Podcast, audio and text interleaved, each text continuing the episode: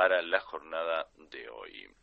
Eh, se suman las personas, nos sumamos ¿sí? a este, los lamentos de este, un ministro de la Corte Suprema de Justicia, estamos hablando del vicepresidente Rosenkrantz, en donde no puede haber un derecho detrás de cada necesitada.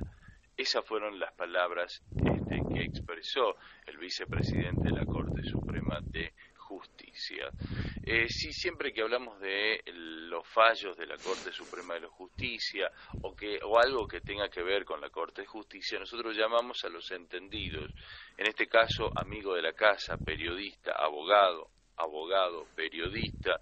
Emiliano Villazón, es un gusto para nosotros presentarte nuevamente en Hora 7 Radial. Buen día, Emi, Javier y quien te habla, Hugo Verón, y todas y todos desde Hora 7 Radial te saludamos. Buen día. Buen día, hermanos Verón. ¿Me escuchan bien? Sí, por supuesto, espectacular. Es un, es un, gusto y un placer siempre estar en el programa de ustedes. Eh, para nosotros también. Muchas gracias. Y también compartir este, lo, que, lo que puedo llegar a decir en algún momento ante la, audiencia de FM Noticias, que, es muy importante también. Sí, sí, sí, sí. Algunos eh, este, creen que somos competidores, pero eh, yo diría que este, en esto de informar, mientras más lleguemos con eh, esta preocupación y ocupación que tenemos y sobre todo por dichos este, de lo que pasa hoy en la en, la realidad este, que tenemos hoy en la Argentina en el mundo circundante no eh, personas que este, se han beneficiado pero este, del Estado de una forma abismal este, que hable que no puede eh, haber un derecho detrás de cada necesidad este, es vergonzoso. Claro, aparte la, bueno, hay que decir que lo dijo en Chile, medio, este, algo así como despotricar en, un lugar que no es tu, tu propio lugar, eh, tal vez tratando, tratando de que no lo, que no lo escuchasen tanto, y de hecho lo dijo, lo dijo este, mucho tiempo antes de lo que finalmente se hizo público. Em, pero yo quiero, quiero, más allá de, lógicamente, sumarme, como decías vos, eh, se están sumando voces al repudio, yo me sumo repudio eh, enérgicamente lo que dijo Rosenkrantz, este, pero veo con cierto grado de asombro el desconocimiento que el cortesano expresa del cuerpo normativo internacional en materia de derechos humanos básicos y que en nuestro país esos derechos humanos básicos tienen jerarquía constitucional y precisamente cuando hablamos de la Constitución ese es el ámbito de los tribunales supremos, tanto de la Corte Suprema de Justicia de la Nación como en el caso de Salta la Corte de Justicia. El este, tribunal judicial más calificado por el ordenamiento jurídico argentino para interpretar la Constitución Nacional es precisamente lo que se conoce como el más alto tribunal, o sea, cuando uno va en grado de apelación y este, ve la posibilidad de, colisión entre alguna norma inferior y la Constitución Nacional, quien interpreta y decide respecto a eso, porque se entiende que estos cuatro tipos que están ahora en la Corte Suprema de Justicia de la Nación son los que más conocen el derecho y están en mejores condiciones de poder aplicarlo. Entonces, si él mismo desconoce lo que dice la Constitución Nacional, porque él hizo alusión a un, a un principio rector ideológicamente, podríamos decir así, de la doctrina justicialista y del peronismo, que es lo que, lo que dijo Evita, donde hay una necesidad, nace un derecho. E, e, e inclusive lo dijo mal, porque dijo hay un derecho, no, nunca dijo Evita hay un derecho, dijo nace un derecho. Entonces, este, no estamos hablando de populismo, como él dijo, que, veía populismo. Esto no es populismo, es doctrina internacional. Y entonces, y entonces, y esto lo quiero dejar expresado bien, este, bien claramente, lo más claramente posible, él hizo un negacionismo explícito de principios y garantías expresamente reconocidos desde hace cuánto tiempo? Hace más de 70 años en el sistema jurídico internacional que los derechos humanos de primera, segunda, tercera generación, y ahora estamos este, asistiendo a los derechos humanos de cuarta generación, son algo reconocido mundialmente. Entonces, ¿Qué es lo que pasa con este señor? Esto amerita sin dudas el inicio de una denuncia ante el Congreso Nacional para ir este, buscando el juicio este, político para la destitución de su cargo. Y eso, esa denuncia ante el Congreso Nacional, me hace acordar, cuando ayer pensaba yo qué se podría hacer con Rosenkrantz, eh, que el propio presidente de la Nación, en un discurso inaugural de sesiones ordinarias del Congreso hace unos años, hizo referencia a la necesidad de un equilibrio entre poderes y a la necesidad también que haya un control, eh, él dijo un control eh, jurisdiccional o control administrativo, así se refirió, cruzado. Y es lo que tendría que hacer el Congreso Nacional. ¿Cuál sería la causal que yo eh, pensaría que se puede llegar a invocar? Simplemente el mal desempeño e inhabilidad sobreviniente por conducta negacionista de principios básicos en materia de derechos humanos, porque él, conocedor como es de estos principios en materia de derechos humanos, los está este, los está vulnerando. los está vulnerando, los está desconociendo. Y cuando hablo de, negacionismo, tenemos que, y, cuando digo, para mí sí lo pueden llegar a, destituir y por, este, por mal desempeño, ¿cuáles son los actos de mal desempeño? Eh, por ejemplo, perjudicar un servicio público, deshonrar al país, la investidura pública o, y este es el, el, este, el digamos, el, el motivo por el cual se lo podría destituir, impedir el ejercicio de los derechos y garantías de la Constitución. Si el máximo tribunal, un representante de la Corte Suprema de Justicia de la Nación, con sus expresiones, dice lo que dice, entonces él está haciendo público que el espíritu de su conducta como magistrado va a ser cuál? Desconocer la existencia de los derechos humanos básicos, aunque, aunque no lo diga expresamente, ¿Y por qué lo desconoce? Porque si, escuchamos bien las, declaraciones, él dice que la razón por la cual no hay que reconocer eh, todos los derechos que eh, subyacen detrás de una eh, o nacen como consecuencia de una necesidad es porque hay un costo y ese costo es un costo económico.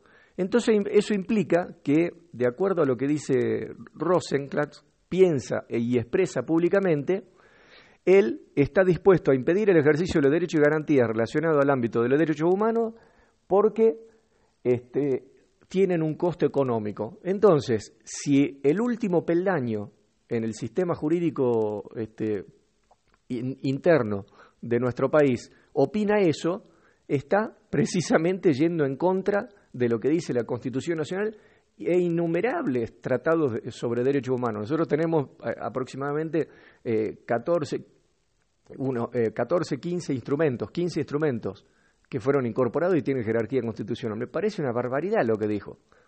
Sí, no, no solamente eso, que en todo caso, que como él dijo, si por cada necesidad no puede ser satisfecha porque no hay recursos económicos, que dé el ejemplo y eh, empiece a pagar ganancias, por ejemplo, este, en que se reduzca, no sé, este, todos los beneficios que tiene la Corte Suprema de Justicia, en todo caso, y diga, miren, nosotros colaboramos y, y vemos esto, ¿sí? Jubilación de privilegios. También. Claro, claro. Pero ¿por qué dijo esto? Porque ustedes estaban hablando justamente de los privilegios. ¿Y cómo, ve, cómo ve la sociedad argentina? A, primer, la sociedad argentina, cada vez que le hacen una encuesta, vieron ustedes, este, respecto al cuál es el funcionamiento de las diversas instituciones y se relaciona el término instituciones con los, los poderes que integran este, la República o los poderes del Estado. ¿Cuál es el, el, poder que tiene este, mayor grado de desaprobación y cuál es el, el que acumula mayor descrédito social? El poder, claro, la Corte, eh, que es la cabeza visible de todo el Poder Judicial argentino. Entonces, claro, exactamente, lo que se conoce como la justicia. Entonces, no es casual que ante esta coyuntura que estamos eh, mencionando, el cortesano este se exprese de esa manera. Yo creo que lo que él está haciendo es quemar las últimas cartas políticas que tiene. Y siendo juez, él sabe que no puede hacer declaraciones políticas ni tomar partido hacia uno u otro lado. Em, este intento para mí de, adquirir centralidad nacional por una expresión ideológica yo creo que es hay que tomarlo como una excelente noticia, porque ahí eh, este, discrepo con eh, la mayoría de las personas que se han expresado, y no por tratar de hacerme el novedoso, sino porque yo creo que hay que tomarlo como una excelente noticia, porque esto evidencia el miedo que él y los otros tres cortesanos tienen a una renovación en la Corte.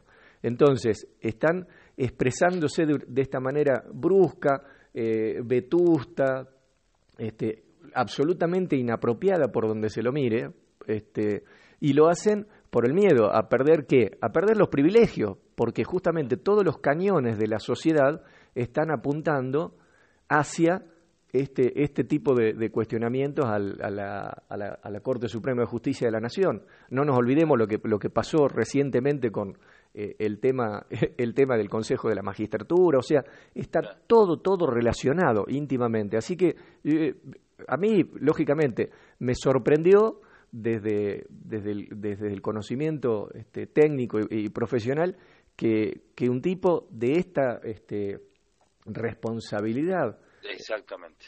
se, exprese, se exprese como se expresó y, y, desconozca la existencia de todo un ordenamiento jurídico internacional en materia de derechos humanos reconocido, insisto, desde hace más de 70 años. Eh, está bien esto que vos decís, este, quizás este, por lo que se viene, eh, esta postulación de parte de los gobernadores, ¿no es cierto?, acerca el proyecto, sí. Este, en el proyecto de eh, poner eh, a un representante de cada provincia más en la de nación, o sea, serían 25 eh, las personas allí en la Corte Suprema de Justicia. primero, este, ante mi ignorancia, ¿no son muchos? No, no, no, no.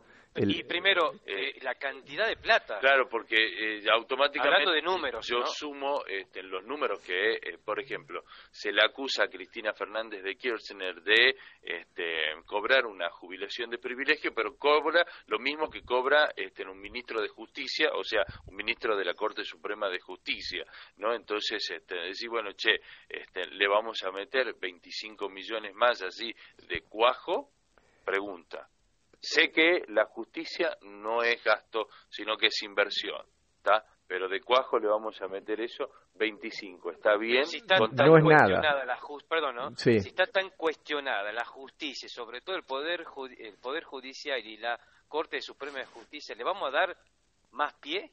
Ahí está. No hay ningún, este, no, no hay ningún impedimento, claro, manejar esos números y hablar de esos números para, para nosotros, para, para los oyentes que nos están escuchando en este momento, este, son números altos, pero, pero pensemos lo que hablamos, este, creo que hablamos nosotros hace, hace, hace, unos, hace unos días, este, en la última salida que tuve al aire respecto al tema del Consejo de la Magistratura y la caja que maneja tanto la Corte Suprema de Justicia de la Nación como el Consejo de la Magistratura. Creo que habíamos dicho que el presupuesto anual de la, de la Corte eran 22 mil millones de pesos y que el presupuesto del Consejo de la Magistratura eran como 136 mil millones de pesos. Entonces, teniendo en cuenta esos números, 25 millones de pesos más, 25 millones de pesos menos no hacen este, no genera un inconveniente. Pero esto no se tiene que medir desde el punto de vista cuantitativo, sino cualitativo. Eh, eh, no solamente cuantitativo en cuanto a, las personas, ni cuantitativo en cuanto a, este, al dinero que, se gasta o, que, implicaría esa partida extra para convocar a nuevos este, integrantes de la Corte Suprema.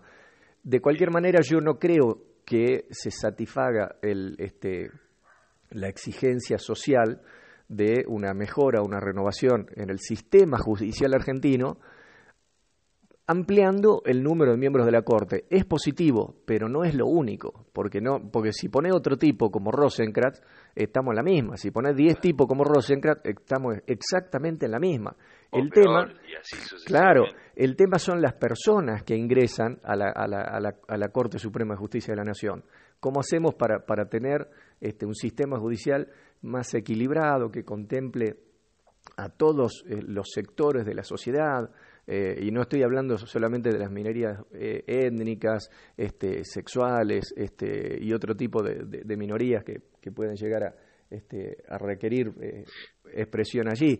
Este... Eh, esta mañana, perdona, eh, esta, mañana, esta mañana escuchaba por ahí, este, mientras venía, che, pero este, son 24, 25 tipos, tipos estamos hablando miembros, ¿no? Puede ser este, tantos... Este, Hombre o mujer hombres o mujeres, exactamente, una paridad tendría tendría que existir, obviamente. Sí, pero tampoco eh, tengamos un razonamiento tan binario, pensemos que pueden ser hombres, mujeres o personas que tienen este, percepción eh, eh, distinta. Sí, sí, sí, en eso tenemos toda la razón.